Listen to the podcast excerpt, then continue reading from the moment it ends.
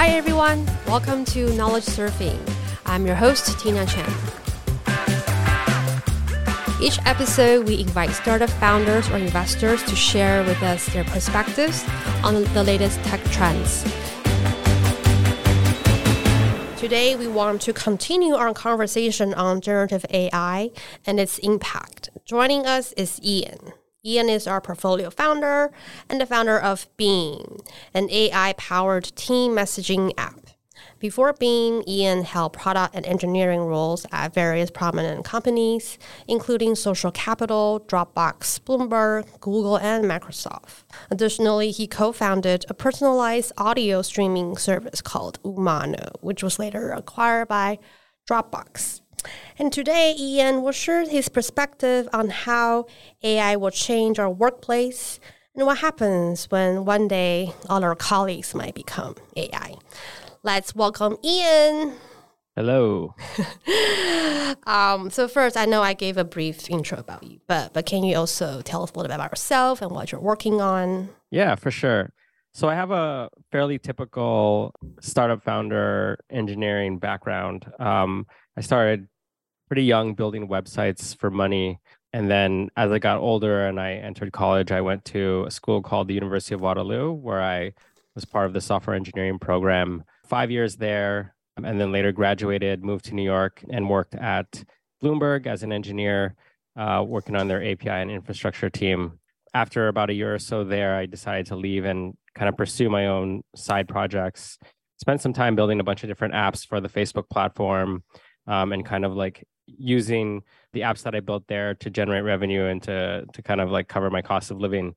After a year, a couple of college buddies of mine uh, that were in San Francisco were about to leave Google and and messaged me and and asked me if I want, was interested in starting a company with them. And that company was a company called Umano, which was uh, basically Audible for short form content. We had a marketplace of narrators that would record articles from all different publications like TechCrunch and the Economist, uh, New York Times, et cetera, et cetera. After two and a half years of that, the company was acquired by Dropbox. And I went there with my whole team. Started off as a senior software engineer on Dropbox Business, later moved on to a Dropbox Paper, where I was a tech lead and uh, engineering manager, where I led the iOS and Android and, and desktop development for Dropbox Paper. After that, spent a brief time at Social Capital for a year, leading their product and engineering team, building a bunch of tools for their data science team, for investors, for startup founders, and that sort of thing.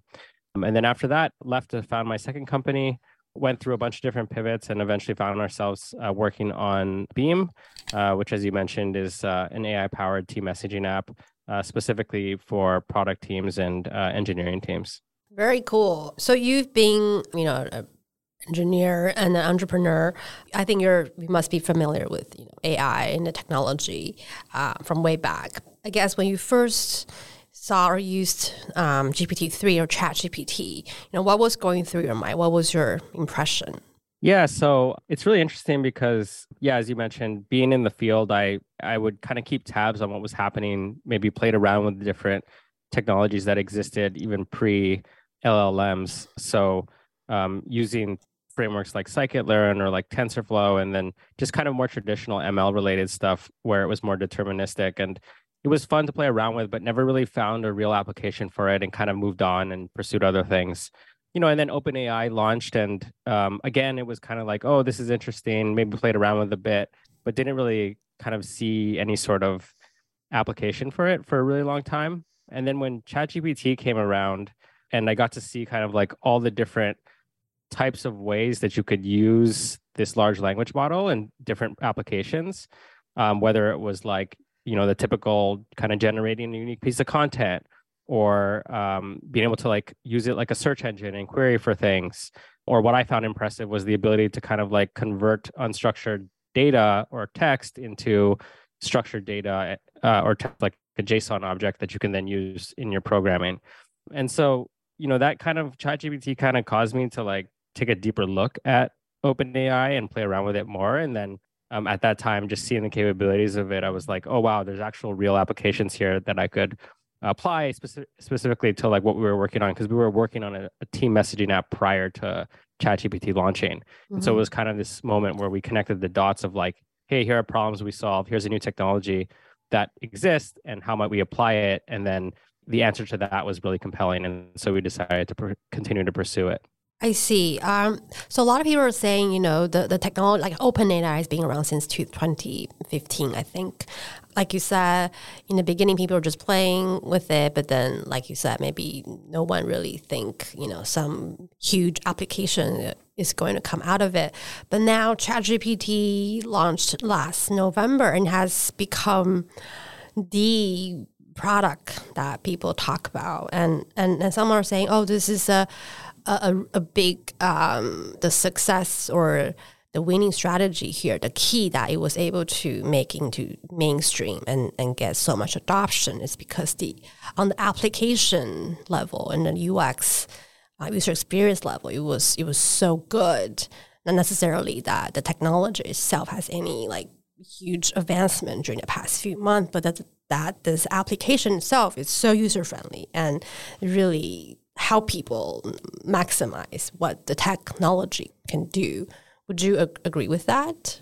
Yeah, um, I think so. I think the only thing that I would add to that was there was some improvement, uh, actually substantial improvement between like GPT three and kind of like ChatGPT, and that's basically where they fine tuned ChatGPT to make it more conversational. And I think that's mm-hmm. where it mm-hmm. was like, oh wow, th- this is actually a, it enabled a more natural way to interact with the with the underlying model. And so like you know i think one of the the subtle but very powerful parts of ChatGPT is the ability for it to like for example keep context. So you can like carry on a conversation with it without having to like reprompt it. So for example you could say like oh what's the capital of new york? And it would say like albany and you and then with and then you can just really follow up with what's its population and it kind of has all that context just like talking to a, like a normal person would mm-hmm. whereas like if you look at chat gpt and you did with the sorry with gpt 3 and you played around with the playground you would kind of have to really understand prompt engineering around like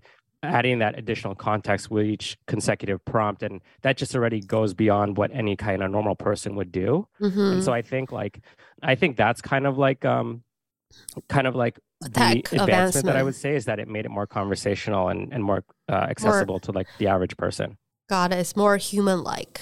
Correct. Yeah. Okay. And then you said you were already building a messaging app, and so did you thought about building something else with you know ChatGPT, or you thought you, or you think you know stick with this, and and you think this messaging app is going to be the big opportunity? Yeah. So we were already working on a messaging app. Kind of the backstory there was um, my team for you know the earliest parts of my startup were all remote. And so and this was also during covid. And so you know we were interacting all our interaction happened over chat. Um, and when that's the case it becomes a lot of the problems that exist with with slack which we can get into um, get exacerbated. And and so we were like oh wow if you know as as engineers and as product teams and as knowledge workers if we're spending 50% of our time in this product, then this feels like a very important surface area to like further improve if we're trying to get, you know, ultimately get productivity gains um, mm-hmm. or work better together as a team. And so that's kind of why we were like, okay, we're going to work on a messaging app. Um, and as I mentioned, like when we were kind of hearing the problems that existed, and that was sort of in the backdrop of like, you know, what we were thinking about on a daily basis. And then when we saw what you could do with GPT-3, again, like it existed before, but we just ignored it for a really long time. And then mm-hmm. the success of ChatGPT kind of yeah. forced us to like pay attention.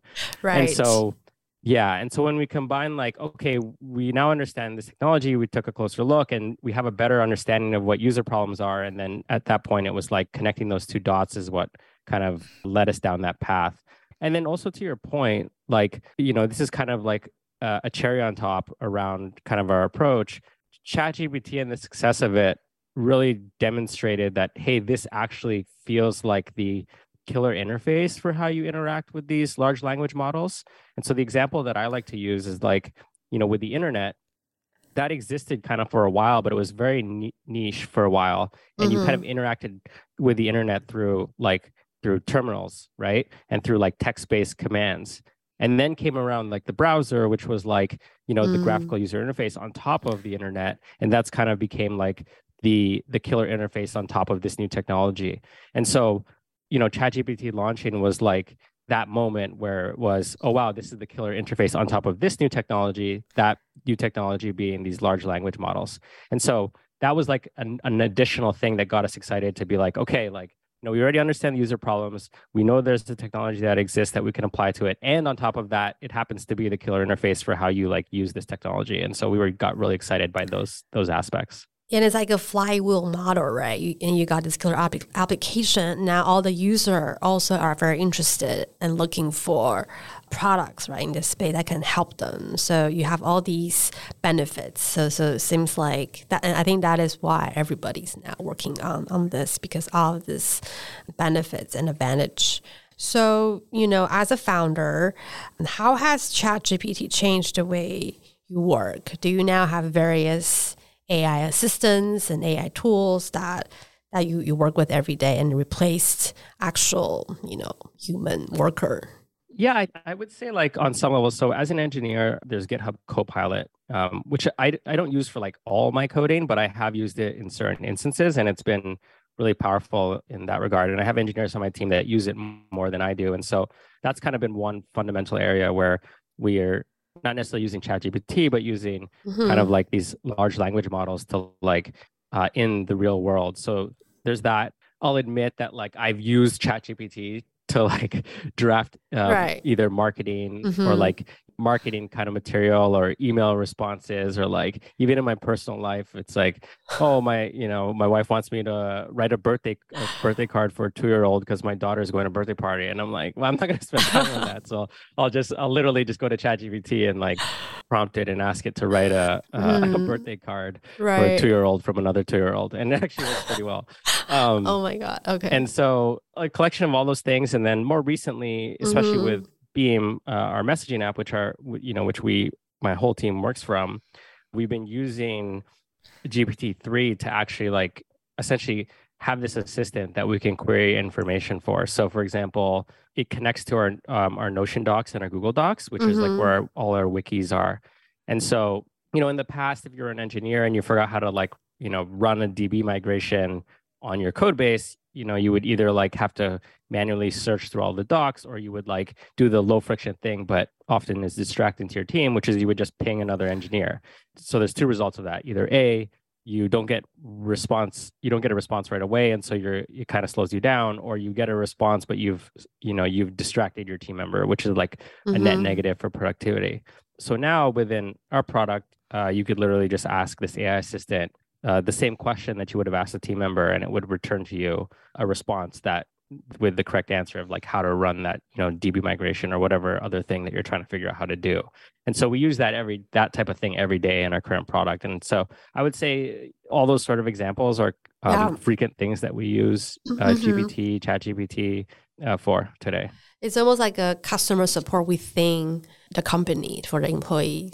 themselves to retrieve information more efficiently yeah, I look at it as like a uh, either like a executive assistant or chief of staff. Mm, you know, right, right, right. Yes. uh, I've always wanted one, but I would feel I would feel guilty for actually hiring a real one as a as a seed stage founder. So, but now I don't because I, I yeah I could just ask this AI assistant. right. So I was going to ask you about like you know now with this technology, it seems like as a founder you can hire fewer people than before, right? You just mentioned now you don't need to have a EA anymore because you, you can have the ChatGPT to help you do these assistant type of stuff. What other type of job do you think roles do you think are will become necessary now that this tech is available to you? Um, the thing that comes to mind in the near term where we, I actually have like you know real world experience in is um you know any time that we've would have hired a contractor to do some sort of like one-off job for us like for example let's say content marketing or like um, you know helping us kind of create copywriting for like facebook ads or something. You know in the past we would have probably had to like hire like a contractor to do it for us or something right? And now actually i think it does a sufficient job where at least it gets 80% of it right. And then as a founder and who kind of understands the product and and has the vision for it i can like you know improve the yeah. improve around the additional 20% and that mm-hmm. just allows me to move faster and so you know and then if you contrast that mar- that marketing person maybe would have cost like i don't know let's say five grand a month or something like that yeah and so now i can just use chat gpt or gpt-3 to like right. do that job instead. So that's been like one Mhm. significant area that we've actually leaned on and have found success in. Got it. And I, and I think now we're seeing every major company incorporating um, ChatGPT into their product, right? Like obviously Google, Microsoft, and uh, Slack, right, and Salesforce. So all one by one, all these functions are going to be maybe eventually replaced by ChatGPT or just technology. Do you think any function potentially irreplaceable? Obviously, CEO is irreplaceable. Yeah, yeah. But but what I are hope, some of the yeah, other what are the other functions you think are irreplaceable? I actually think like all the core functions are at a certain level are irreplaceable, right? So if you think about like what your senior product manager does or your senior engineering manager does, right? They're like all thinking about kind of creative strategy and like, you know, more creative thinking that requires intuition and experience and that sort of thing. Yeah, Um, I think those are probably going to stay around for a while. Um, right. You know, obviously, never say never, but it, Yeah. it's hard for me to see that leap. I think Mhm. what will be replaceable are kind of again like the more like um uh, kind of junior roles that are Mhm. maybe more suited for like a short-term contractor or like um a, a junior person basically like things that are more execution focused i think maybe are replaceable so you might be Mhm. able to like replace your your new grad uh product marketing manager or sorry product marketing person right. um, and replace that with AI. But I, I think like the kind of more senior roles, I think in all functions, marketing, sales, product, engineering, design, are irreplaceable. Right. yeah, irreplaceable. Yeah. As long as it requires creative thinking, planning, then the robots machine cannot do it yet. Um, Yet, yeah. yeah. Never say never. Never say never, not yet. Yeah.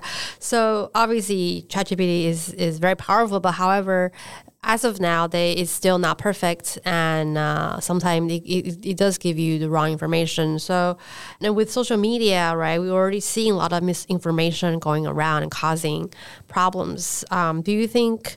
We're going to see even more misinformation with this type of technology, and, and how can that be solved potentially by technology? Yeah. Hmm. I haven't thought about this one too much, but Mhm. my general sense is that you're probably not going to see like more misinformation because today creating misinformation or something inaccurate is is kind of like almost free and doesn't require an AI to do it, right? You can just make something up. For example, Yeah. I think what will be harder is is uh, determining what is real versus what was computer generated. And so, like, you know, if if let's say a celebrity, for example, says something that is factually incorrect, well, so people in social media and like on Twitter will quickly call that person out and say this is actually incorrect, and then they'll post a link to it, right? And you'll know like, oh, it was this celebrity that said it, right? And Yeah. you can kind of pinpoint it to that with high degree of confidence. I think that same claim of like this thing that's factually incorrect will can still occur and will still occur, but then you won't know whether or not it was actually that celebrity that said it or was it an AI generated person that said it. And so I think that's kind of a different problem Mhm. versus like, you know, the actual like scale of misinformation. It just becomes harder to discern like to attribute who said what, which I think is uh, pretty scary. So Right. I don't know how you solve that Mhm. um you know i think like even on very basic things like chat gpt and plagiarizing essays and Mhm. you know they've tried to like create models around like detecting you know with a high degree of probability is this ai generated or not you know i think i could be wrong about this but I, based on what i read it was like they launched it, it it worked but it was pretty quick for someone to kind of like work around that right. and so it's going to be interesting to see how that plays out for sure And I think, I mean, I could be wrong, but I just think in the future or very soon, a lot of the content or most content is going to be AI enhanced, right? So, uh-huh. because it's just such a productivity gain. So, it will also be a waste, waste if you don't take advantage of the technology in, in some way, right? One way or another. So, so yeah, uh-huh. exactly. Then, if that's the case, then, then how do we dissect oh, which part is AI generated, which part is the human, right? and then it will be hard to when we need to find someone to, I guess, re- who's responsible, right, for creating this information. It, it could be very hard, like you say. Yeah, yeah. I think um, it will really depend on kind of what people value. So, for example, like, you know, at some point, there was a, probably at some point we valued people that could do arithmetic really fast, right? Mm-hmm. And then now it's like you value that less because we're all okay with people using computers to do that for us, whether it's right. Like a basic calculator or like spreadsheets. Yeah. And then we kind of moved our the value to towards like critical thinking and yes. things like that and creative thinking. And so you can imagine a world where like, yeah, we don't care about kind of like, you know, copywriting and the words that are written and like whether they're grammatically correct or whatnot. And mm-hmm. we might mm-hmm. care more and put more value into like, again, the thoughts or the yes. ideas that you use to generate that. And so in that case, we might not care that like the, someone used AI to like write the whole thing, just mm-hmm. so as mm-hmm. long we can verify that you were the person that kind of came up with the idea and that's right. what we're paying you for. I think that that's good. That that's comforting, right? Creativity and ideas are still very valuable, or maybe even more valuable, right? Because now, right, right, I think the exactly. calculator analogy is very good, right? It used to be, oh, we there's a competition about who can who really good at math, but now no one mm-hmm. cares because everyone has an iPhone that can do all kinds of calculations, right? So, yep.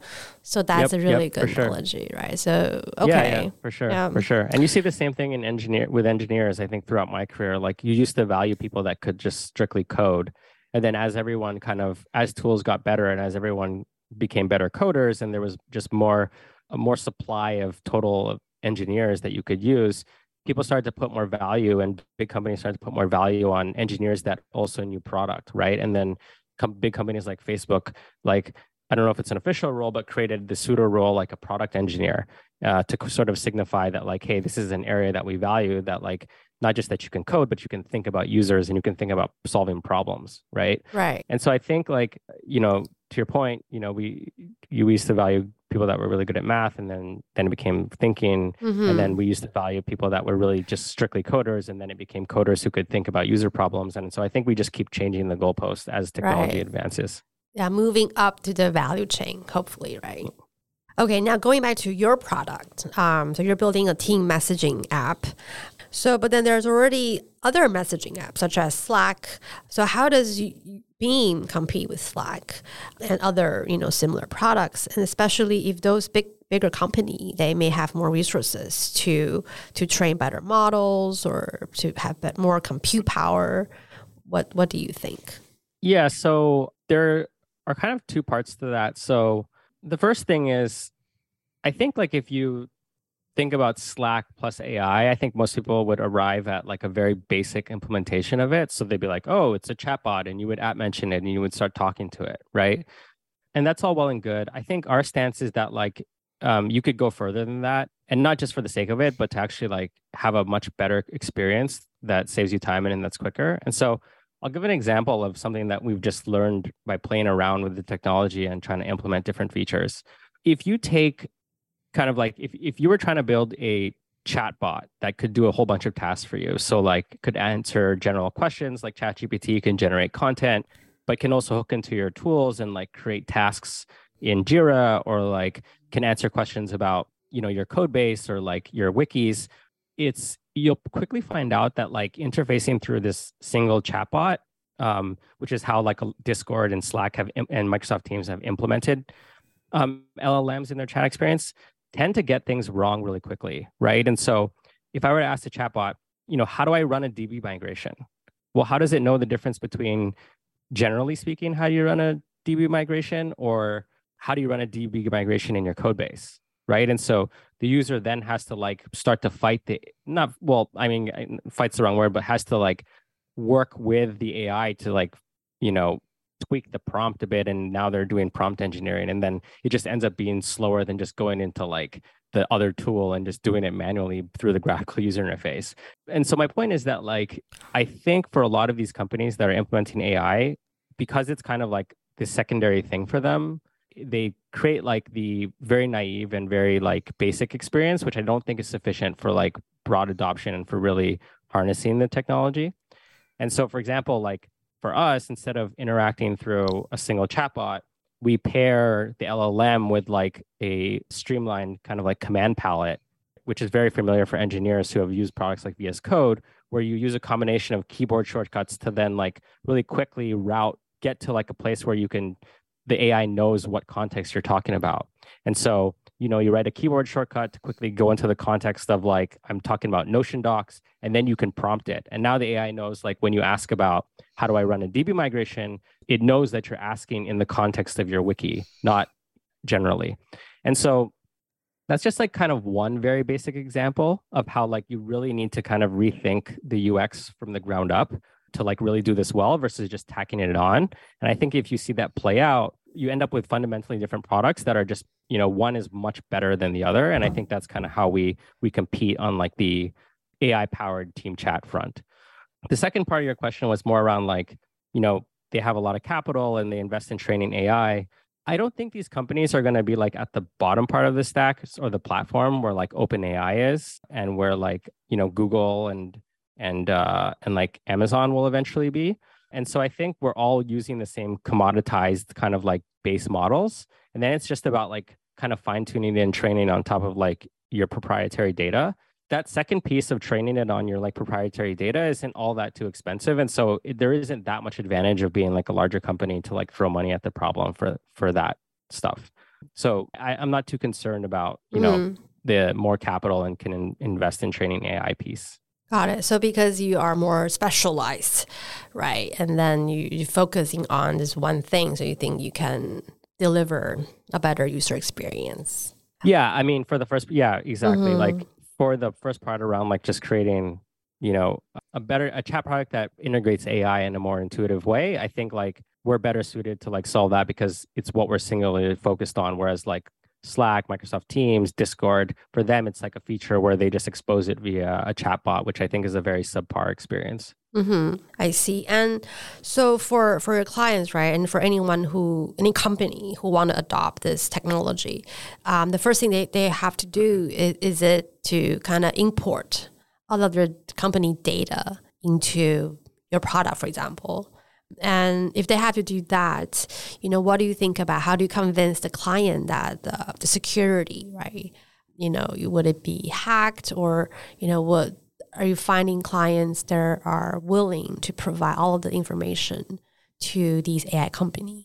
Yeah, so we this is a really great point because I think it also kind of speaks to the innovator's dilemma that Slack and Microsoft Teams face, right? Like the risk of you ingesting uh, company's data and then the model doing something completely wrong with it, whether it you know advises you on the wrong thing or you know somehow shares that data with where it wasn't supposed to, it could be very bad, right?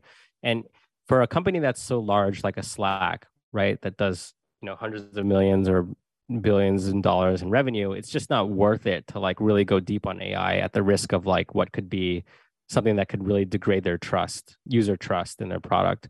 For us, you know, we're focused on startups, right, and smaller teams, and so they have less sensitivity to like, you know, giving their data. And so and we also don't have that innovator's dilemma where it's like you know if we get something wrong then it's not like we risk a billion dollar business at this stage right? So we're okay with kind of like iterating at the edges and being you know really rough and being okay with the some things that we get wrong. Yeah so i think that's that's kind of how we look at it yeah yeah, but I, I think that could potentially be a very, I guess, key, I don't know if it's a differentiation or like important thing, right, for a company to consider when, like, in terms of security or how would they make sure like these data are very safe and, and don't fall into just don't get leaked or don't get manipulated or hacked. So that that's going to be key, I guess, driving even further adoption into enterprise.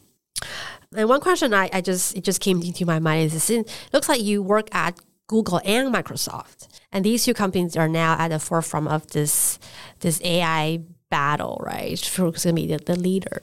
It looks like you know Microsoft kind of uh, taking a little bit lead ahead of Google, right, by working with OpenAI.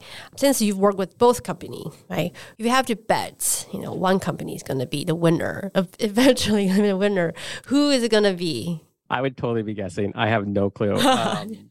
Um, okay. I think um, each have their own strengths, which mm-hmm. I think they can play into and make them ultimately successful. And so if you break it down, I think the strengths of Google is kind of just like you know, they've been doing AI forever. You know, they just haven't been talking about it in the same way that we're talking about it now. But like you know, if you think about your Google priority inbox that uses and that spam filter that uses a form of like machine learning Yeah. um, to kind of do that filtering at a high degree of like success. And so, you know, they have the raw talent, they have the experience, they have like the data, you know, through like all their different services to do something really well here. And they have like the consumer kind of portal, which is like this, you know, the Google search interface that they can kind of get distribution through. Yeah. On the other hand, you have Microsoft, which has distribution on the enterprise side. And so if you believe that like the big business is not going to be in the consumer, but is going to be in kind of SaaS and like enterprise and like business tools and and augmenting that with AI, then I think Microsoft is better positioned to be able to like, you know, um, to drive adoption around this stuff and ultimately win. So I think Yeah. yeah, it depends on how all of that plays out, but I think that's kind of like the strengths of each and and um Yeah. and how they might play into it. That is a very good answer. Yeah, we will. Um, very curious to see who who's standing last.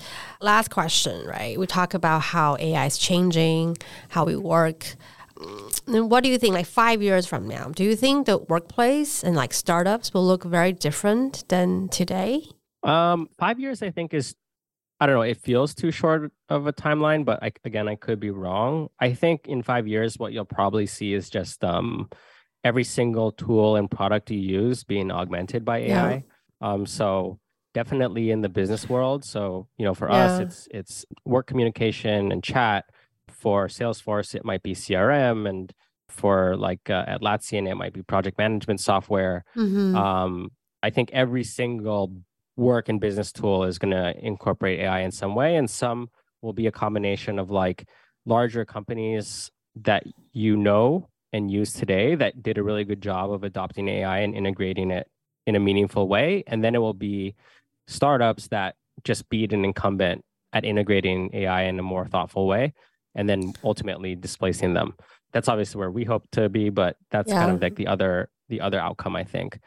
And so and so yeah, so I think like in five years you'll probably just see a bunch of the tools that you're used to seeing, just like you know, for lack of a better term, uh, AI powered and Yeah. AI enabled.